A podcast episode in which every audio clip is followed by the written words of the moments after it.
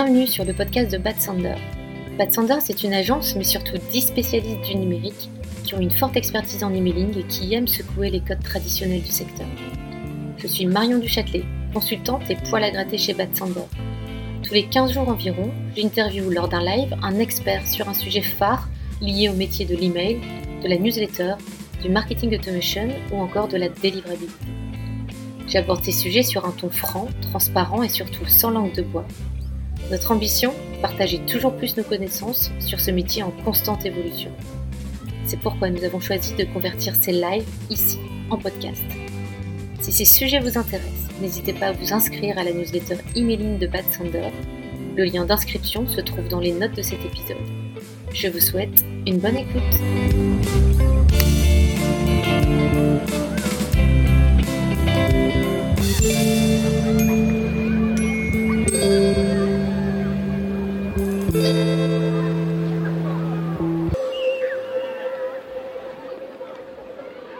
Hello tout le monde. Salut Ça va Ça va et toi Très bien. Euh, on est ici pour parler ce matin de l'email builder Stripo, euh, qui est un des, email, euh, un des email builders pardon, dont on entend beaucoup parler en ce moment à travers nos clients et, nos lecteurs du blog.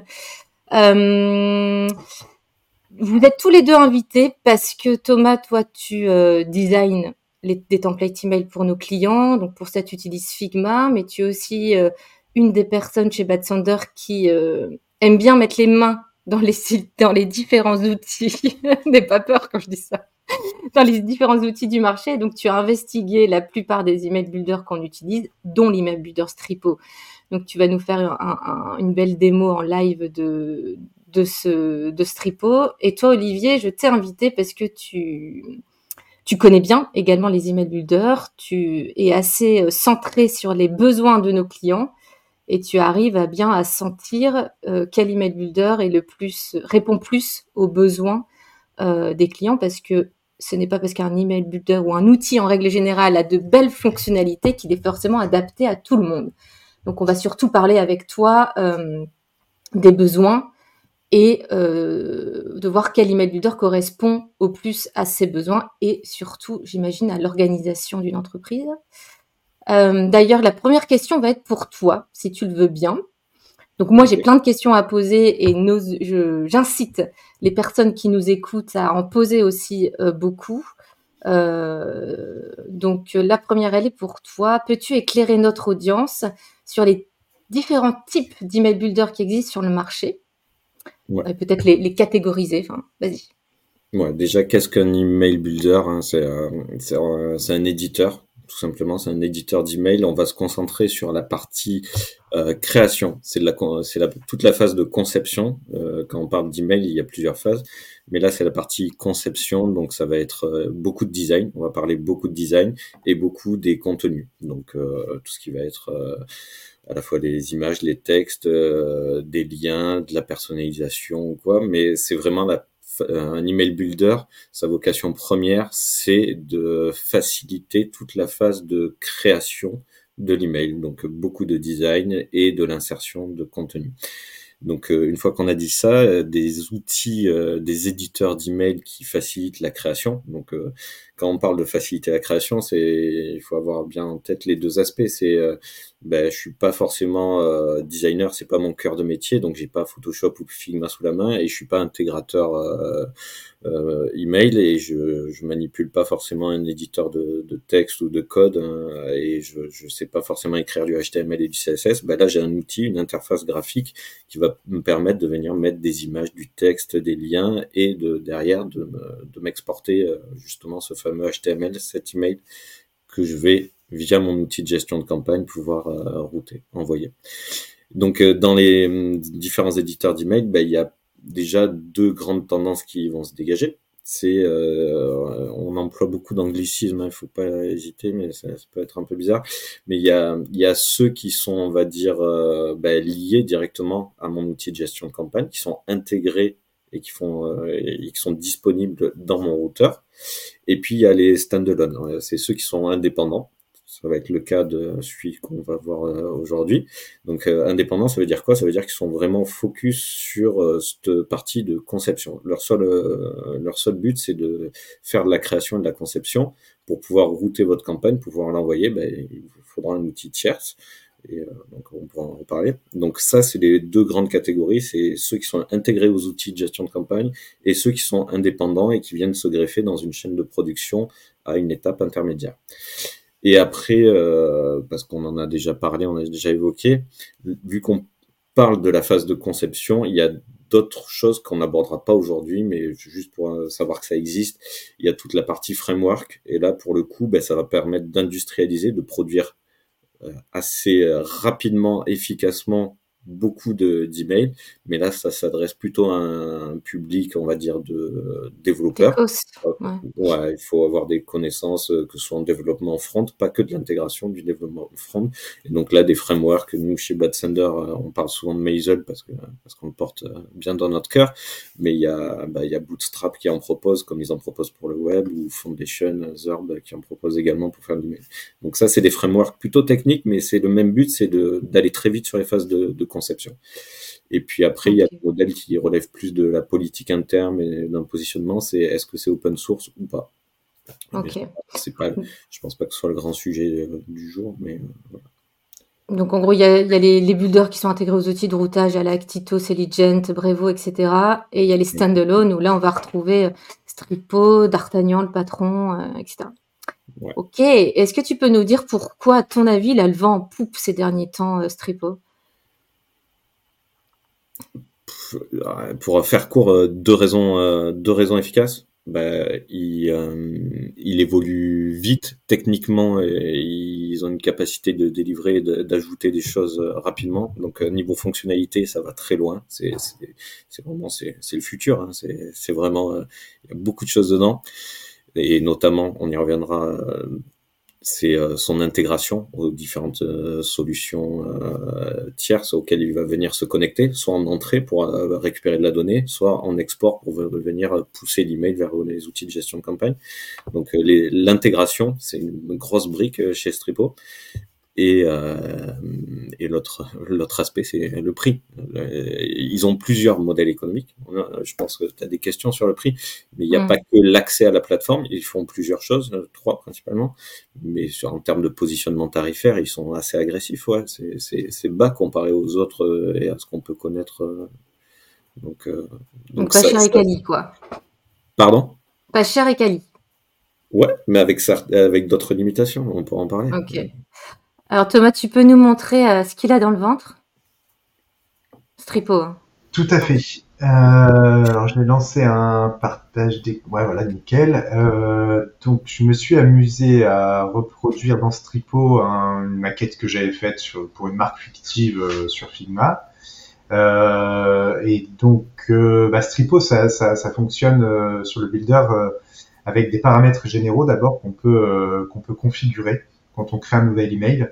Donc euh, ça c'est déjà super pratique parce qu'on peut renseigner une couleur d'arrière-plan en général euh, au body, on peut renseigner une image d'arrière-plan, on peut définir la largeur du contenu du message, l'alignement si on veut qu'il soit centré, mis à gauche, mis à droite, à faire à gauche ou faire à droite, ça c'est quelque chose qu'on retrouve pas forcément sur tous les email builders. Euh, on peut aussi configurer des marges internes aux structures, des marges autour du message, un sens de lecture, des styles de liste personnalisés. Donc ça, voilà, c'est des paramètres généraux pour l'ensemble de l'email. Et puis après, on va pouvoir définir des paramètres généraux pour les bandes, les entêtes, les boutons. Donc ça va être les typos qu'on va utiliser. Par exemple ici, la famille, de police qui va être utilisée dans les bandes.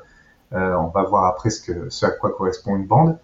Euh, donc on a le choix entre des typos web safe, donc euh, ici c'est nommé sûr, donc Arial, Comic, Georgia, ainsi de suite, et des typos web safe, enfin ouais, des, des, typos, des web fonts plutôt, euh, qui sont euh, assez limités en termes de choix. Par contre, on a euh, voilà cette petite liste là, donc il n'y a pas toutes les Google Fonts qu'on pourrait trouver sur justement la librairie Google Fonts, mais il y en a déjà quelques-unes, ce qui est déjà pas mal. Donc là ici j'avais choisi de l'open 100.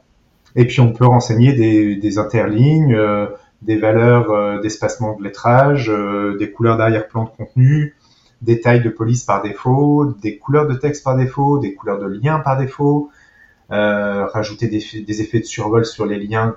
Euh, donc euh, voilà, on va pouvoir renseigner une couleur. En fait, tu crées ta petite, ta mini charte graphique email, quoi. Ouais, mais vraiment très rapide, mais en tout cas, ça permet déjà d'avoir des premières pistes de, de, de graphisme pour l'email, effectivement. Et comme quand on va créer, quand on va importer des modules de texte, des modules de, de boutons et ainsi de suite, ça va reprendre par défaut tous les styles qui ont été renseignés là. Ça évitera de devoir les renseigner à la main à chaque fois. Donc après, on pourra faire des ajustements au cas par cas, bien sûr, mais c'est déjà un gros gain de temps. Euh, on a ici une petite fenêtre où on peut renseigner l'objet, euh, le, le les annotations Gmail, décider de les activer ou non, et puis du coup renseigner des, des vignettes, des codes promo, euh, renseigner le, ah le, petit logo, ouais, ça c'est top. Et puis donc ça va générer automatiquement le, le code qu'il faut dans le code HTML euh, pour euh, la notation Gmail. On va juste rappeler à l'audience que c'est assez aléatoire. Oui. L'affichage sur le Gmail des annotations, c'est pas parce qu'on l'a rempli ici que ça s'affiche euh, automatiquement sur Gmail. Quoi.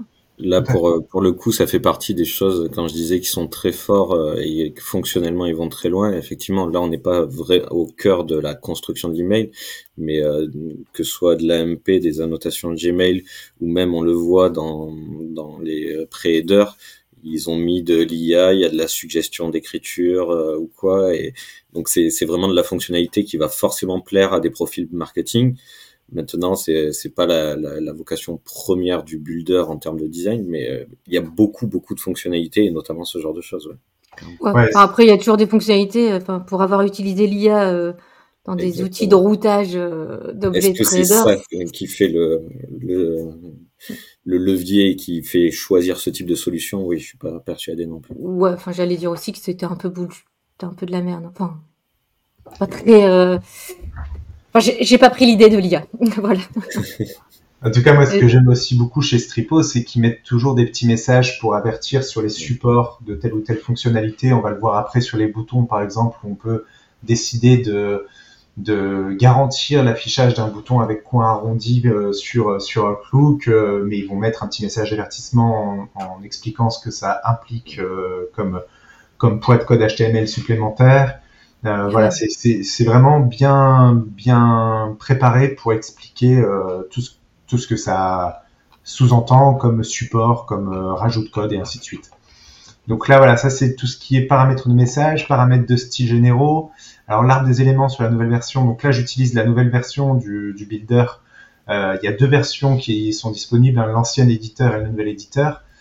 Euh, par, enfin, là, je voulais plutôt sur ce live-là présenter la nouvelle, euh, la nouvelle version de l'éditeur, mais l'arbre des éléments, pour le moment, j'y ai pas accès. Peut-être que c'est parce que c'est en, en stand-by le temps qu'ils finissent de travailler sur la version, euh, la nouvelle version. Ou c'est peut-être parce que j'ai pas activé un truc que je, là, pour le coup, j'ai un doute. Euh, Vas-y, Olivier, n'hésite pas. Il faut que tu aies un élément actif, je pense, ouais, de, sur, sur création. Bah, c'est possible.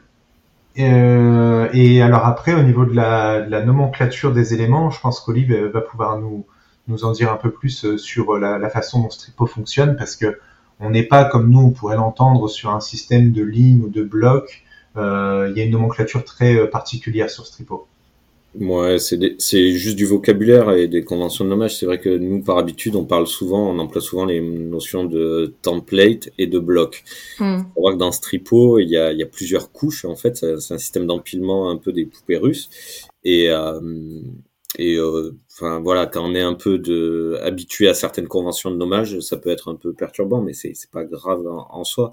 Mais euh, Stripo, ça vient pas de nulle part, ça bosse, on travaille euh, en bande, donc euh, des stripes, et du coup on part de l'élément le, le plus petit, et ce qui s'appelle du coup un bloc dans dans Stripo. Et un bloc, c'est vraiment un contenu un peu unitaire, c'est mon titre, mon image, mon bouton, mon texte, et euh, donc ce bloc de contenu je vais le mettre dans un conteneur. Un conteneur, c'est un empilement de plusieurs euh, de plusieurs blocs. Donc, euh, par exemple, euh, image, titre, texte, CTA, ça me fait un conteneur.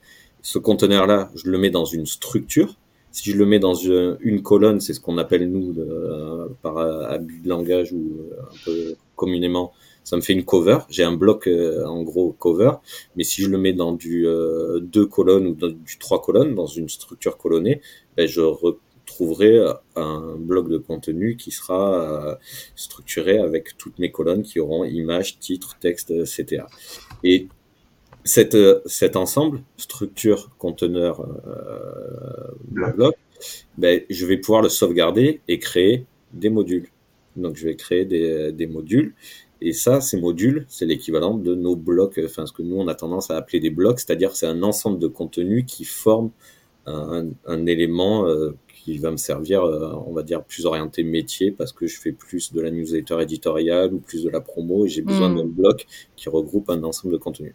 Donc voilà, il y a une différence dans certaines appellations, mais je vais devoir enregistrer des modèles et euh, de la même façon des modules et de la même façon les modèles dans Stripo, ça sera l'équivalent de mes templates. Je vais avoir plusieurs modèles et qui seront euh, que je vais pouvoir utiliser. Ça dépend si j'ai plusieurs marques ou quoi, mais je vais pouvoir faire ou, par typologie d'email pour gérer mes newsletters, hmm. gérer mes triggers. Mais je vais pouvoir faire plusieurs modèles avec des contenus, des, euh, des modules à chaque fois préenregistrés. Donc voilà, il y a cette notion de langage qui est un peu différente dans, dans Stripo. c'est une question d'habitude, quoi. Ouais, mais ce que montre euh, en sélectionnant euh, Tom, c'est vraiment la notion de, de, bande. Je vais pouvoir positionner par bande et d'où Stripo, hein, c'est un boss. Ouais, ce, qui est, ce, qui est, pratique avec ce système de bande, c'est que je peux dire si c'est un en-tête, du contenu, un bas de page ou une zone d'info. Donc ça, c'est des petites informations euh, intéressantes aussi. Et puis on voit qu'on peut euh, activer ou désactiver des conditions d'affichage. Donc ça, ça va être utile aussi pour du conditionnement de, de blocs. Euh, et on a aussi une notion d'inclure ce bloc ou cette bande soit dans la version HTML, soit dans la version AMP pour email, ou soit dans les deux. Euh, et on peut aussi euh, dire de cacher cette bande sur desktop et donc en préparer une qui ne sera que pour mobile, par exemple. Non, mais la MP pour email, je pensais que c'était fini ce truc-là. Eh ben, la MP pour email, alors on peut en parler maintenant euh, parce qu'il y a justement des fonctionnalités que propose Stripo spécifiques à la MP. On les voit ici, hein, le carrousel, l'accordéon et le formulaire. Euh, L'AMP, pour euh, rappel, euh, pour les, les, les, visionneurs qui ne sauraient pas ce que c'est, l'AMP pour email, c'est euh, une sorte de langage développé par Google pour justement permettre un peu plus d'interaction dans un email. Alors pas que de l'interaction, mais c'est vraiment amener des choses qui n'existaient pas jusqu'à présent. Donc faire des formulaires, faire des carousels, faire des, sliders, des accordéons, des, plein de choses qui euh, ressemblent un peu à ce qu'on pourrait faire avec du JavaScript aussi. Euh, le truc, c'est que euh, ça a été développé par Google, ça a été mis en version de test bêta sur Gmail. Et fut un temps, donc ça a été, je pense, annoncé en 2000, j'aurais dit 2018, 2019, je sais plus exactement quand remonte la sortie de l'AMP. Il y a eu un gros engouement par rapport à tout ça où D'autres euh, plateformes ont dit qu'elles allaient supporter euh, l'ANP, donc il y a eu Outlook.com et euh, Mail.ru. Euh, et puis au fur et à mesure, ces, ces, ces acteurs-là se sont un peu retirés aussi en disant que finalement ils n'allaient pas le supporter. Donc il n'y a que Google aujourd'hui et donc Gmail qui le, qui le supporte. Je suis même pas sûr que ça soit effectivement activé. Euh... Mais il le, il le supporte vraiment ou pas? Ah, il le, il le su... Ouais, vas-y, Olive, si tu veux intervenir. Bah, c'est pas toutes les versions déjà. Quand on parle de Gmail, il faut savoir si on est dans le webmail, si on est dans l'application, si on est sur mobile. D'accord, donc c'est euh, en général les B2C peuvent avoir 50% d'ouverture sur Gmail, mais c'est pas pour autant que les 50% vont supporter l'AMP. D'accord, donc c'est un petit truc. Donc Stripos euh, soit est en avance parce que ça va se développer, soit. Euh... Dans tous les cas, ils l'ont développé et ils ont sans doute bien fait de le faire, puisque je pense que c'est un de leurs points forts aussi. C'est ce qui c'est ce qui peut-être c'est un avantage marketing pour eux aussi de dire que eux ils sont capables de proposer de l'AMP dans, dans les emails depuis leur builder. Ouais, mais c'est ça le problème, c'est que c'est un avantage marketing qui au final sert à rien, donc c'est un peu bluffé le marketeur. Euh. Donc bon, est-ce qu'ils ont eu raison? Exactement comme ce que tu disais sur euh, l'IA, oui. Enfin, c'est un point de vue. Euh, allez, on avance. Mais, ouais. et alors, pour revenir sur les, les, les éléments qu'il y a donc dans ce builder. Donc on va pouvoir glisser déposer des éléments, bah, on voit ici à droite, hein, de boutons, de, de, de, ou de séparateurs, enfin espaceur c'est un, terme un peu bizarre mais c'est la traduction qui veut ça, euh, des boutons de réseau, de, enfin de, de, partage euh, sur les réseaux sociaux, de textes, d'images.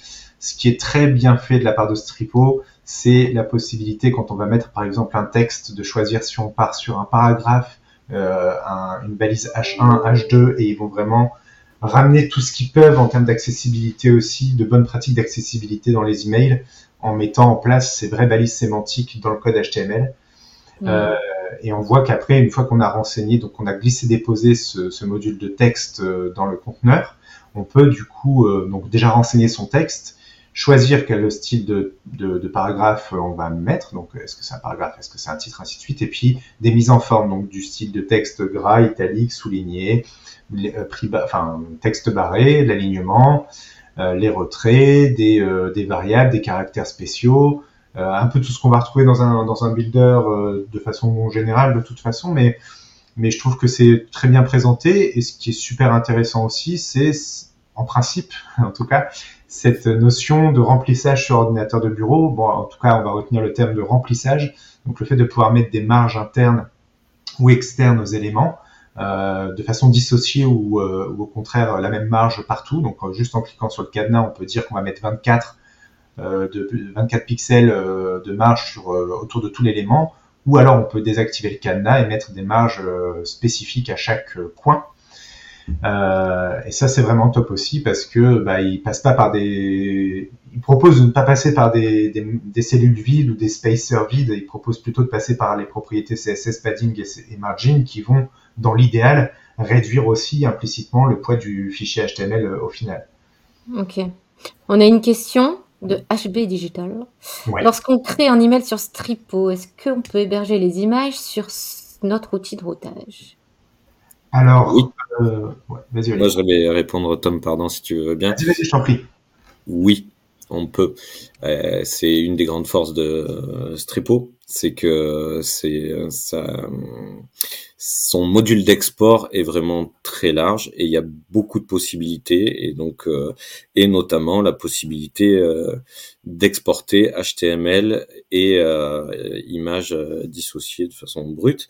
Dans les réglages par défaut, les images, on peut, elles sont configurées sur le CDN de Content Delivery de, Stripo. Donc euh, on peut les héberger chez Stripo et les avoir chez Stripo, mais on peut très bien lui, dire de sortir les images euh, en local avec. Euh, donc y a, pour répondre simplement à HB Digital, oui on peut. Maintenant la grande force également, c'est que il y a de l'intégration et ça, je pense, tu peux le montrer assez rapidement. Ils le mettent très présents sur leur site. Ils ont plus de 80 intégrations sur des CRM, des ESP, euh, ce qu'on veut, enfin des outils de gestion de campagne. Donc euh, le module d'export est vraiment euh, très très complet. Et en plus d'être ultra complet, ils ont aussi la possibilité de, on peut mettre, on peut passer par des webhooks ou un Zapier et, venir, si on a une solution maison un peu un peu, qui est pas présente dans ce qu'il propose par défaut, donc on peut complètement l'adapter. Donc euh, ouais, ouais, ouais moi c'est il y, y a, quelques fonctionnalités qui me plaisent énormément sur Stripo et vous le savez vous deux, mais par contre toute la partie intégration, que ce soit à l'export dont on vient de parler, mais aussi en entrée, parce qu'on peut configurer euh, autant tous les fournisseurs de messagerie qui montrent euh, en export, ben, on peut aussi les, venir synchroniser les bases de données et pour venir faire la, du conditionnement ou de la perso directement dans les messages. Et ça, c'est très fort. C'est vrai que je pense que Stripo doit être le seul email builder à avoir autant de, de, de connexions possibles. Alors, est-ce qu'il y a Selligent Eh ben, on peut regarder. Ouais. Euh, oh, sûrement. Euh, tu mets un moteur de recherche en haut, tu peux le chercher si tu veux, mais euh, ouais, je crois qu'il y est. Non. Ah, mais non. ah, mais c'est Marigold Ah, bah oui. Ah, oui, mais non, il va pas y avoir juste le groupe euh, Marigold. Alors, il va s'appeler. Attends, mais ils changent tout le temps de nom, les routeurs. Euh, comment il s'appelait ah, avant? Alors, euh, là, je, ne sais pas hein, quel degré de confidence, mais euh, je, je, crois qu'ils, euh, Selligent, ils ont euh, un builder intégré qui est la version plugin de. de Stripo. D'accord. Parce que dans leur modèle économique, j'en ai parlé vite fait en intro, je ne l'ai pas développé, mais il y a l'accès à la plateforme, donc euh, à, Stripo, je dément. Oh, avec un T.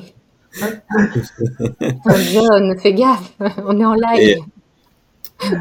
Euh, mais euh, donc, ils ont l'accès à la plateforme de Stripo, ils ont bah, toute la vente de templates. On ne l'a pas évoqué parce que là, tu es parti dans la construction d'un modèle euh, présent, mais selon les offres de pricing, on a accès au modèle premium, donc à toute une galerie qui existe et qui peuvent être payants selon le pricing qu'on a, mais ils font aussi de la création de modèles, ils ont, avec toujours pareil la même politique de prix assez agressif, où ils vendent du modèle, donc ils font de la création de, de, templates, donc ça c'est le deuxième.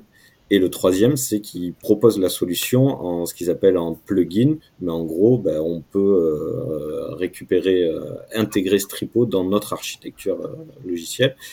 Maintenant, c'est pas tout à fait, pour l'avoir croisé, c'est pas tout à fait la même version, et il faut pas s'attendre à avoir cette version-là sur sa propre infra, et il y a quelques fonctionnalités qu'on retrouvera pas. Allez, montre-nous comment on met du texte dans les images, je sais que c'est possible. Alors, on peut mettre. Montre-nous cet éditeur image qui nous. Euh, en glissant euh, l'élément euh, bannière, on peut le, glisser-déposer comme ça. et on va pouvoir ici aller choisir. J'espère que je ne dis pas de bêtises. J'ai un doute du coup. Non, c'est ça. Voilà, image. On va pouvoir choisir une image. Si ça fonctionne, s'il veut bien fonctionner.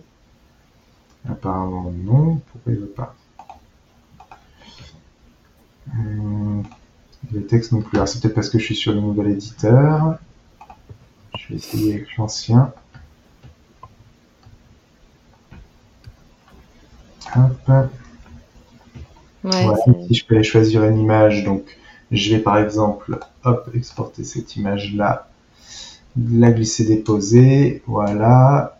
Et puis sur cette bannière, je vais pouvoir ajouter. Ah, des filtres, des textes alternatifs.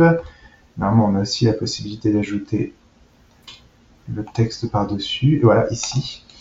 Et donc, je vais pouvoir glisser déposer mon élément texte et puis ici renseigner le texte souhaité. Et ça, je, pense que c'est euh, vrai que c'est une grosse force de la part de, de Stripo de proposer directement un éditeur, enfin un éditeur d'image. Je sais pas si on peut appeler ça euh, comme ça, mais de pouvoir modifier des images euh, directement dans le builder sans devoir passer par un logiciel à côté, euh, c'est quelque chose qui pour les marketeurs va être un gros point fort de pas avoir à, à retravailler ça euh, à part. Euh, donc moi je, je, trouve ça vraiment balèze. Là je montre les effets les plus simples, mais on peut, alors je sais que sur la nouvelle version du builder, on peut rajouter aussi des effets de flou euh, sur l'image sur l'image fixe d'ailleurs, comme sur l'image, je crois, en arrière-plan. On peut rajouter des filtres euh, directement sur le visuel. Euh, c'est assez bluffant quand même d'avoir ça directement dans l'éditeur de Stripo. Et là, je fais intervenir Olivier Fredon sur les images de fond dans les builders. Ah, bah, non, je vais pas parler des images de fond. je vois pas pourquoi tu veux me lancer là-dessus. Mais par contre, effectivement, euh, euh, c'est pas que des images de fond. Ils ont euh, l'éditeur d'images permet vraiment d'appliquer et de venir euh, parce que là, tu l'as fait en utilisant un outil, euh, enfin le euh, l'insertion de texte, mais on peut vraiment, euh, ils ont une, une galerie qui s'affiche en overlay où tu peux travailler, mettre des filtres un peu à l'Instagram, tu peux venir insérer du texte, hein, venir fusionner une deuxième image par-dessus.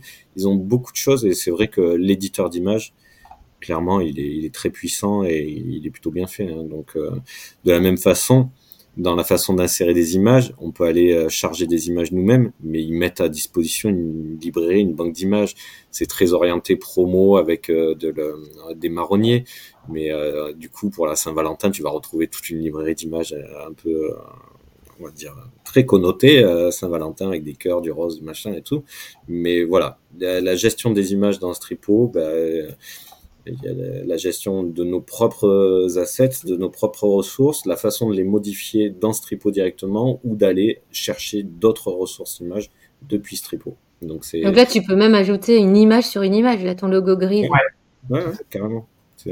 Et ton texte va être écrit en texte Ben non. Non, non, non, ton texte est dans l'image. Tu personnalises ton image, ouais. Donc c'est pas une bonne pratique.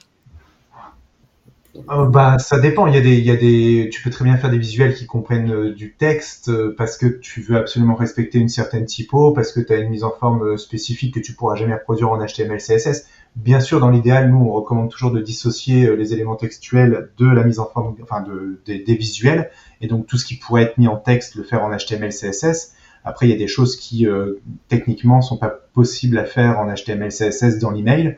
Donc oui, on va mettre plutôt le, texte dans le visuel quand c'est comme ça. Il ne faudrait pas qu'il y ait le titre principal, il ne faut pas qu'il y ait une information importante en texte. Il faut que ce soit du texte euh, qui soit pas important. Ouais, enfin dans l'idéal, ouais.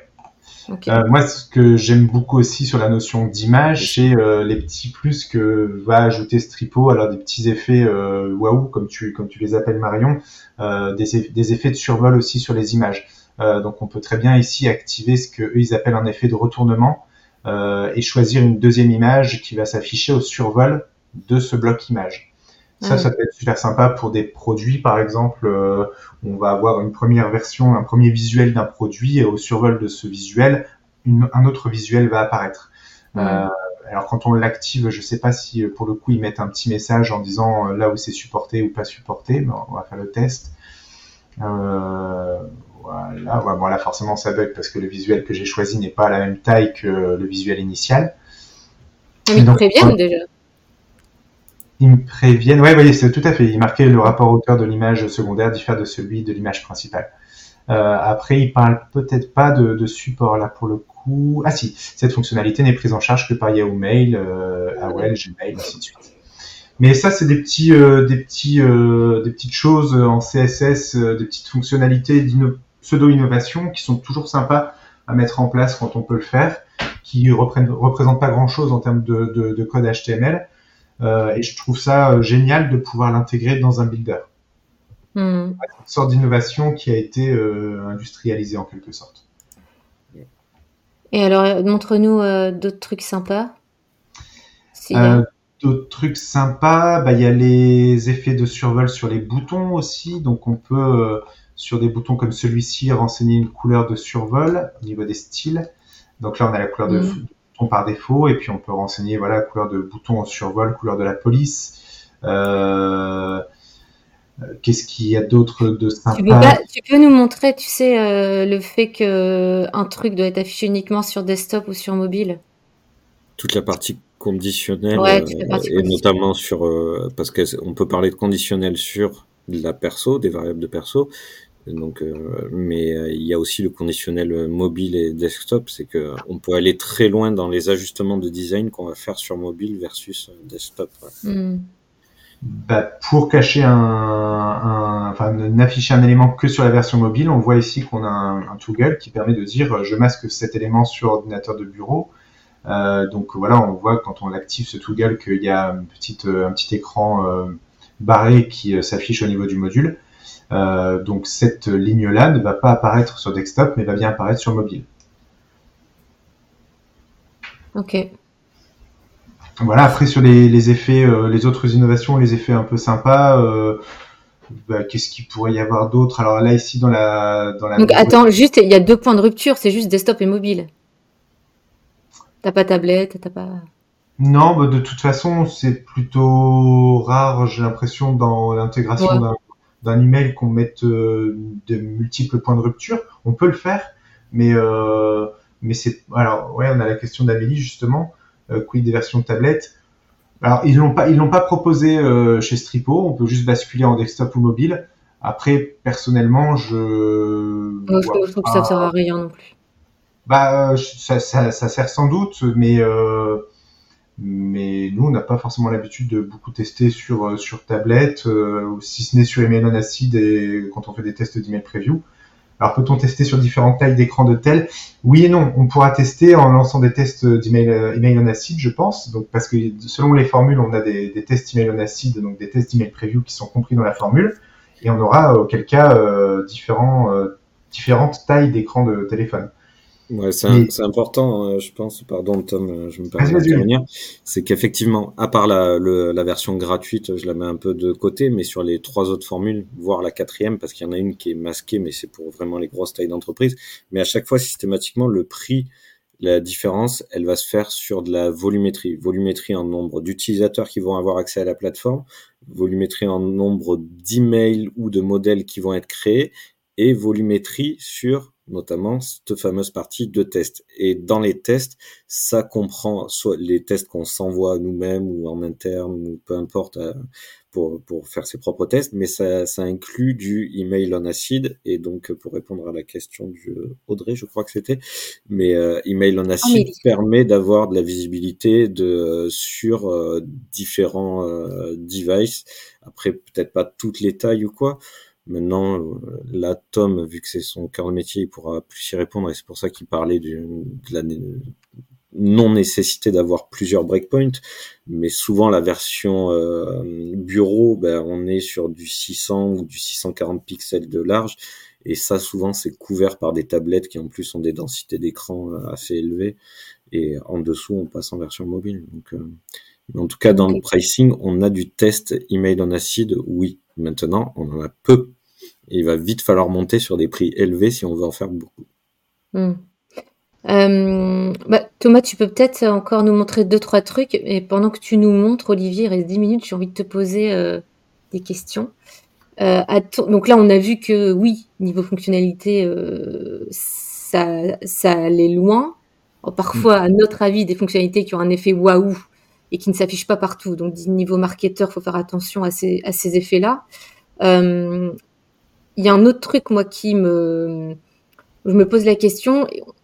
Euh, donc, on voit que c'est assez fluide dans l'utilisation, qui peut être vachement, euh, qui est, qui est au contraire un peu des email builders qui sont dans les outils de routage où on sent que c'est pas fluide et, et niveau utilisation, c'est hyper compliqué. Moi, c'est plutôt, ah, mais, mais moi, j'ai une autre question, Jonathan. Bah, elles vont se rejoindre. Moi, j'ai l'impression qu'elles vont se rejoindre, vos questions. À qui ça s'adresse, ce petit email builder? Imaginons, est-ce que c'est pour une organisation qui n'est pas très compliquée? Quand je suis une organisation multi-marque, multi-pays, avec plein, plein d'utilisateurs, est-ce que c'est facile d'utilisation quand je suis dans une organisation comme ça?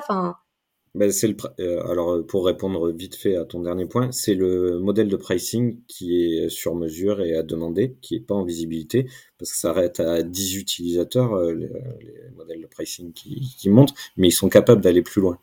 Mais du coup, vu qu'on est limité soit en utilisateurs, soit en nombre d'emails produits ou en nombre de tests, effectivement, les premiers prix qui sont mis en visibilité, ils sont agressifs et ils peuvent donner envie.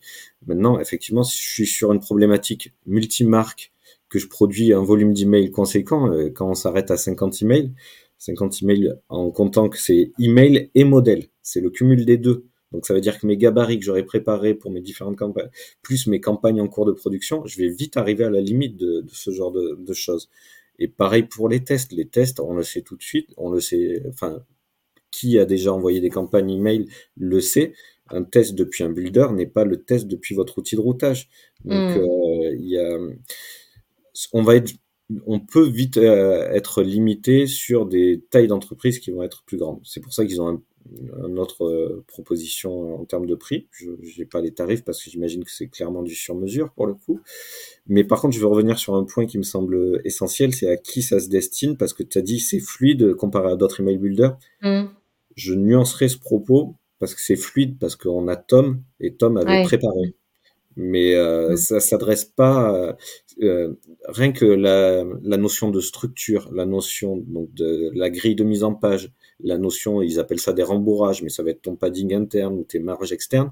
Ben, toute la préparation à la fois du modèle et de tes modules, ça demande du temps. Ça demande du temps de création et vu qu'il y a beaucoup d'options et que tout est libéré, ben, si on met ça entre les mains de quelqu'un qui a ni de, notion de design ou pas de notion de code et qui est pas un peu structuré dans, ben, on va avoir des marges qui vont être éclatées entre différents modules, on va avoir des marges éclatées entre desktop et, euh, et euh, mobile. Donc toute la préparation en, en, en amont du template, elle demande un peu de rigueur et de préparation. Et c'est en ce sens que c'est un peu biaisé la démo parce que, bah oui, parce que Tom, il avait préparé le template. Donc euh, forcément, euh, ok, il est prêt, on peut utiliser les modules et, on part en. Et du coup, comment, euh, si, parce que nous, on a des clients qui nous demandent d'intégrer des templates dans Stripo, comment on s'organise pour que ce soit le plus fluide possible? Il y a, eh ben, C'est quoi la rigueur en amont, quoi? Eh ben en fait, c'est un peu ce qu'on fait pour euh, notre email builder et pour les autres email builders. C'est que la base de tout, c'est c'est quoi le besoin? Je, sais que t'aimes bien quand je prononce cette phrase et que ça te saoule, mais mais oui, c'est c'est qu'en fait euh, les besoins en termes de communication. Quand on fait de l'email, on peut avoir différentes typologies de communication et c'est ça le cœur. C'est de, combien de templates je vais avoir besoin? Est-ce que j'ai une marque, deux marques, trois marques? Est-ce que je fais de l'internationalisation? Est-ce que pour euh, une marque, je vais avoir besoin de décliner anglais, français, euh, peu importe. Et pour cette marque, ben, est-ce que j'ai plusieurs typologies d'emails? Est-ce qu'ils sont différents dans leur design? Donc, euh, si je fais une newsletter, si je fais de la promo, si je fais des, des triggers, donc du mail transactionnel, des mails automatisés, est-ce qu'ils ont des designs différents? Et maintenant, dans ces designs-là, ok, j'ai identifié que j'avais euh, trois templates à sortir. Et ces mm. trois templates, ben, ils ont une dizaine de, de, modules, donc de blocs, parce que je vais avoir pour un, je vais avoir besoin d'une cover un peu spécifique. Pour l'autre, c'est plus du multicolonne. De, pour l'autre, c'est du deux colonnes. Donc, c'est des ateliers de travail. T'en as déjà fait Marion ou quoi. Mais d'abord, la première question, c'est qu'est-ce que tu vas mettre dans tes emails, de quel type de contenu métier tu as besoin. Et donc, on travaille comme ça. D'abord, on définit combien de templates on va faire et combien de modules il va y avoir besoin de décliner par template. Une fois qu'on a ça, mm. on peut, on peut, on peut définir et, avancer. Ouais. Mais là-bas, c'est un atelier de travail avec euh, bah, les besoins métiers de l'annonceur euh, en termes de mm. communication. Ouais, donc si on, se, si on l'achète comme ça du jour au lendemain et qu'un marketeur met les mains dedans, ça, c'est pas peut tout faire en fait. Euh, je vais prendre une analogie qu'aime bien faire Thomas, mais euh, c'est des Lego, c'est des briques. Et si je te retourne un bac de Lego qui est en vrac comme ça devant toi, bah ouais, tu vas pouvoir faire beaucoup de choses. Mais par contre, tu vas pouvoir faire des choses qui collent pas du tout aux besoins de ton organisation, de ton entreprise, ou des choses qui ont rien à voir avec le branding. Donc, ça demande d'être calé quand même sur les besoins métiers et le design pour, euh, pour mettre en place ces premiers templates avec les modules. Sinon, tu peux Alors, on va juste répondre à la question de Jeanne, là, Thomas. J'imagine que vous pouvez justifier le texte. La réponse est oui. Euh, justifier le texte, on va regarder tout de suite. Euh, ici, oui, texte justifié, donc on peut le, on peut le justifier. Ce qui n'est pas une bonne pratique, euh, on le voit sur l'exemple, ça fait des lézards en fait, justifier le texte, ça facilite pas le suivi de ligne en lecture. C'était pour la minute. la minute info d'Olivier Frodon. Après, il y a des, des, questions qu'on n'a pas eues jusqu'à présent, mais euh, moi je voulais parler aussi de la qualité du code qui sort derrière, qui, qui, qui est généré par ce builder, parce que on a déjà vu, euh, moi je le vois régulièrement avec les email builders que je manipule, euh, le, le, code en sortie est souvent catastrophique ou très très lourd. là, j'ai fait un export du code. honnêtement, je trouve qu'il y a beaucoup de bonnes pratiques d'accessibilité qui sont respectées, ce qui est extrêmement rare dans les email builders. Rien que le role presentation qui est rajouté, euh, c'est déjà un point fort de la part de, de, de Stripo de, de, rajouter ça. Donc les balises sémantiques, comme je l'ai dit tout à l'heure. On a le MSO Line8 Rule Exactly pour euh, respecter l'interligne euh, définie. Euh, on a les attributs qui sont renseignés dans la balise HTML tout en haut de l'email.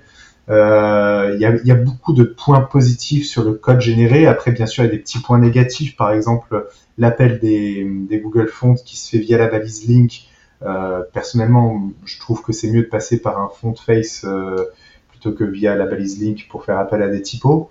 Euh, il y a euh, beaucoup de CSS dans les media queries euh, définis aussi, donc ça, ça alourdit un peu la balise style. Et donc, faut toujours faire attention aussi au poids sur Gmail à pas dépasser pour la balise style qui est pour rappel de 16 kilooctets, je crois.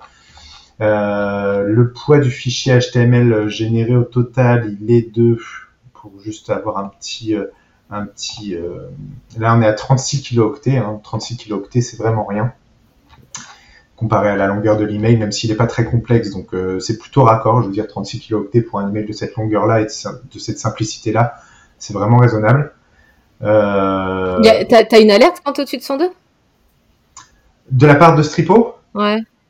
Peut-être. Je j'ai pas eu l'occasion de, de le voir parce que j'ai pas fait un email super long, mais il faudrait faire le test de rajouter énormément de modules, de les dupliquer. Je peux faire le test hein, là en dupliquant à chaque fois et, et, voir si au bout d'un moment il met une alerte ou pas.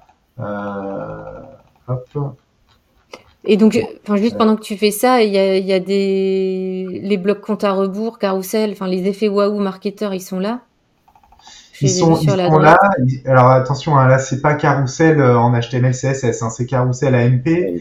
Euh, le formulaire c'est de l'AMP, l'accordéon c'est de l'AMP, donc tout ça c'est pas juste de l'HTML et du CSS. Mm. Euh, là, ils sont désactivés parce qu'ils sont pas encore mis en prod sur la, nouvelle version de l'éditeur. Mm. Sur l'ancienne version, ils sont actifs. Après, euh, ben, ça revient à ce qu'on a dit. Ils doivent être peu utilisés. Hein? Ou pas, je sais pas. Euh, en tout cas, ils, ils, sont présents. Ils ont été utilisés pour faire des, des cas clients par Stripo. Ce qui est désactivé aussi ici, c'est le minuteur, donc ce que nous on appelle un compte à rebours. Mm. Euh, il est désactivé sur cette nouvelle version de l'éditeur, mais sur l'ancienne version, il est bien présent, il est bien activé. Euh, ça, il, est très pratique. Je trouve qu'il est très facile à mettre en place depuis Stripo. Après, on. Et c'est quoi le, le. Je peux dire ma phrase? Non, j'ai une mais non, mais alors, je pose ma question et tu finis ta phrase. c'est quoi le. Donc, tu as le compte à rebours, mais comme ça s'affiche pas partout, ils ont prévu le fallback. Merci, Olivier. Euh, je pense que oui, de mémoire. Euh, je l'ai pas retesté là dernièrement. On peut repartir sur l'ancienne version pour voir, basculer sur l'ancien éditeur. Hop. Voilà, le compte à rebours du, euh, oui, le minuteur du coup il est ici. Si je clique dessus, je vais pouvoir le configurer. Donc par exemple mettre une date de fin au 21 février, couleur de fond, afficher les jours séparateurs, étiquette, image de compte à rebours terminée, ouais. Euh, image réactive. Alors là, je vois pas de fallback à préciser. Mais peut-être que j'ai loupé quelque chose, mais euh, non, il n'y a pas de, il n'y a pas de fallback à renseigner. Oh. Ouais, après il faut, il faut, il faut. Alors bon, moi je, je suis plutôt d'avis de quand on peut faire l'innovation, euh, essayer de les promouvoir un petit peu. Je sais qu'on a tous un avis différent par rapport à ça, mais là où Stripo se démarque euh, par rapport aux autres, c'est qu'ils essayent de vraiment proposer des vraies euh, innovations. Je pense pour la Saint-Valentin, ils ont ils ont mis en avant leur module de de gamification, on va dire, donc avec la possibilité de gratter un bloc pour faire apparaître un texte en dessous, des choses comme ça. Euh, je peux vous montrer ça, je crois que c'est dans la partie ressources. Euh, je ne sais plus où est-ce qu'il est, outil utile, gamification pour les courriels. Voilà, donc ils ont plusieurs modules, questionnaire ou de la fortune, quiz, puzzle, trouver une paire, correspondance des noms, gratter, tout ça. Bon, ouais, moi je, trouve ça super intéressant. Il y a des choses à venir d'ailleurs, hein, euh, le pixel art. Alors après, les traductions en français sont approximatives, donc quête de texte, je sais pas trop ce que ça veut dire, mais euh, il faut il faut aussi prendre ça avec des, des pincettes euh, en termes de fallback. Et ok, ils ont peut-être pas euh, proposé un truc en fallback pour le compte à rebours. En attendant, ils le proposent de manière industrialisée, c'est déjà pas mal. Après, euh, rien n'empêche une fois que le code HTML est exporté de venir rajouter soi-même un fallback. Ouais, mais quand t'es un marketeur, tu le fais pas. Hein. Non, non, c'est certain, c'est certain. Mais bon, il y, a encore des pistes d'optimisation hein, et, et, je trouve. Non, mais c'est pour ça que c'est intéressant de voir. Il y avait une question de Jeanne qu'on n'a pas pris. Voilà. Est-il possible de rajouter des liens entre les sections modules images? Alors sur les, sections, les sections. Sur les sections modules, euh, je pense que non, puisque par défaut, une section module, ce sont des éléments plutôt de type bloc et qu'on ne met pas un, un A qui, enfin, donc un A, c'est la balise lien on va pas entourer un élément de type bloc avec un élément de type A. Par contre, une image, oui, bien sûr, on peut la rendre cliquable. Euh, d'ailleurs, c'est un défaut que je ne sais pas si c'est voulu ou pas de la part de Stripo, mais j'ai l'impression que maintenant toutes les images doivent automatiquement avoir un lien. Donc elles sont automatiquement cliquables. On le voit ici sur le, code exporté. La petite image qui est là. Ah bah non, c'est bon, il l'a enlevé. J'ai rien dit. Autant pour moi. Mais oui, on peut tout à fait rendre une image cliquable. Notamment, il est possible d'être un lien tracking en suffixe sur tous les mails et donc à la fin automatiquement de chaque lien? Oui, tout à fait. Euh, c'est un autre point que je voulais soulever. On le voit sur la configuration dans les. Alors, je vais revenir sur le nouvel éditeur. Désolé de basculer à chaque fois entre les deux versions, mais j'ai repris l'habitude de retravailler sur le nouvel éditeur. Rester sur le nouveau. Dans les paramètres euh, des messages, on peut, ici un peu plus bas, renseigner des paramètres UTM, donc UTM source, UTM medium, campaign, ainsi de suite, et renseigner ces, paramètres pour qu'ils viennent automatiquement à l'export rajouter tous ces paramètres à la fin de chaque lien. Donc là aussi, c'est un gros gain de temps. Ça évite de devoir le faire manuellement, de se tromper. on renseigne juste les, UTM ici et il vient les ajouter sur tous les liens. C'est juste Google Analytics qui utilise un autre tracker Non, plus bas, il est marqué paramètres UTM personnalisés. Ah on peut aussi les activer et mettre ce qu'on souhaite. Ok. Alors, leur tourne, les gars. Euh, ça serait quoi les trois points forts et les trois points d'optimisation de cet email builder? Olive, tu veux commencer peut-être? Il n'y a plus personne. le, point fort, c'est euh, la techno et la capacité de venir ajouter des, fonctionnalités assez avancées. Mais le, plus gros point fort, c'est euh, l'interopérabilité. Mm. Donc euh, je le redis, on n'a pas trop montré, mais de la perso, en fait, euh, aller euh, brancher une source de données en entrée et venir récupérer ces, bah, du coup toutes ces variables de perso, first name, last name, machin, et venir même faire du conditionnel là-dessus, c'est c'est faisable et assez facilement. Donc interopérabilité en entrée pour les sources de données et à l'export pour venir se brancher sur un routeur. Donc ça c'est gros point. Tu peux aller chercher les données de, des data clients de ton chez ton routeur? Oui, madame bien. C'est pas un mapping euh, manuel, c'est on va chercher directement. pas avec tous, pas avec tous, mais euh, ils mettent beaucoup en avant euh, pour Mailchimp ou des. Et, d'ailleurs, on n'en a pas parlé, mais dans les outils, il y a quand même beaucoup d'outils plutôt, on va dire. Je, je, dirais, c'est une fois de plus, et j'ai peut-être une méconnaissance, mais plutôt anglo-saxon et euh, des pratiques. Euh, donc, euh, ouais, du Mailchimp, on va en trouver, c'est, ça c'est sûr et certain, et d'autres. Mais ouais, l'interopérabilité, c'est un gros point fort. Bah, la, la, souplesse, on peut tout faire, mais du coup, ça peut être un des points faibles. C'est que si on ne sait pas où on va, ben, on va vite faire un peu n'importe quoi. Et le prix, ils ont un prix, il faut pas se le cacher, c'est, c'est, quand même très accessible comme prix. Ouais, prix, si t'es un petit, j'ai bien noté, hein, si t'es un petit, un, plutôt une petite boîte. Dès que tu as bah, euh, une, posé la question tout à l'heure, j'ai pas répondu parce qu'on a. Mais à, qui ça s'adresse en fait? À qui ça mm. s'adresse? Moi, je dirais qu'il faut avoir quand même un peu des connaissances euh, techniques, euh, mm. au moins en design et pas forcément en code pur.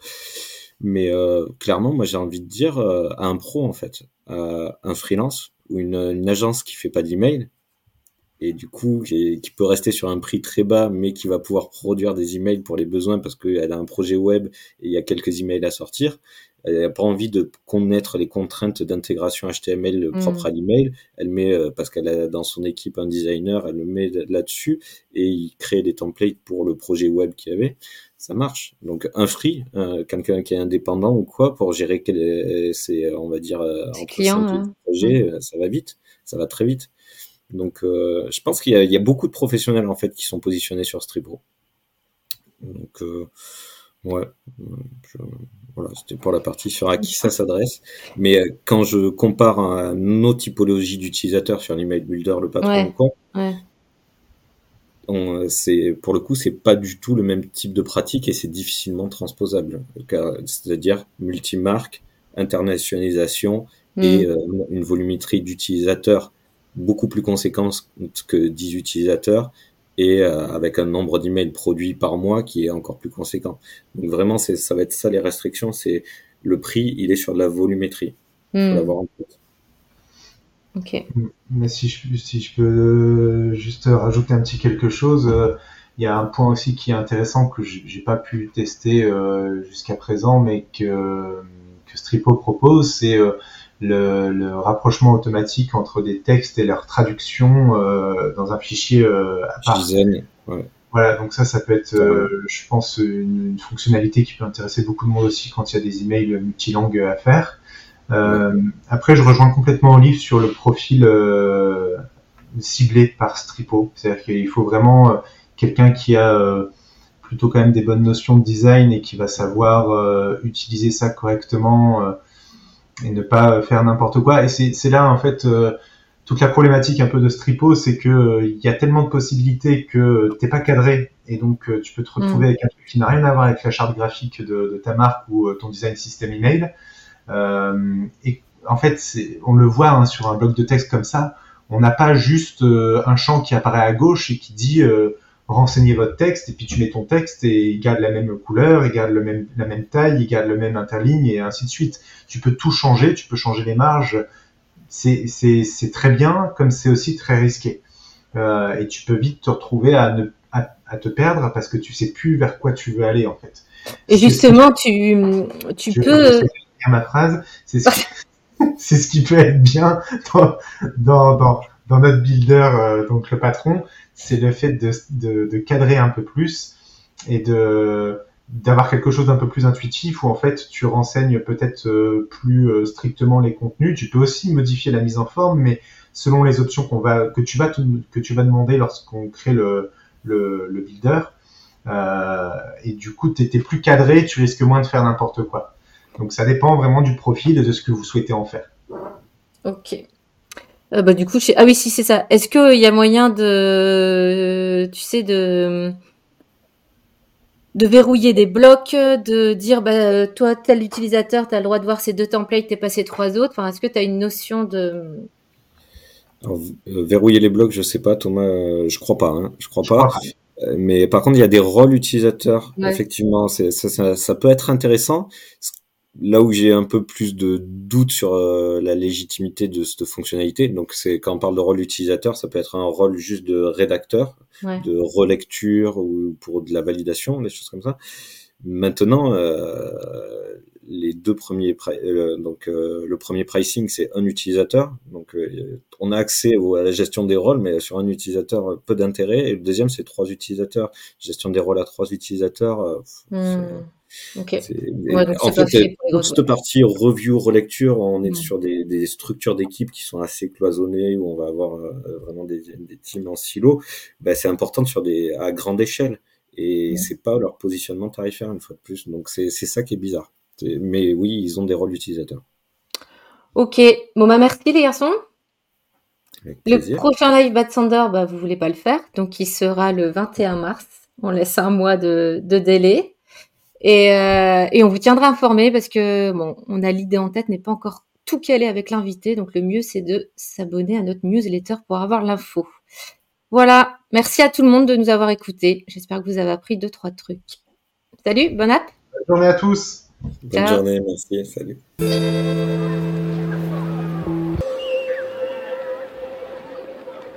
Merci d'avoir écouté cet épisode jusqu'au bout. Si ce podcast vous plaît, n'hésitez pas à le partager et à ajouter des étoiles sur votre plateforme d'écoute préférée. Ces étoiles nous permettront d'être plus visibles et donc de partager encore plus nos connaissances. Si vous souhaitez nous proposer des personnes à interviewer, laissez-nous un avis ou envoyez-nous un message sur notre site batsander.com, rubrique Contact. À bientôt!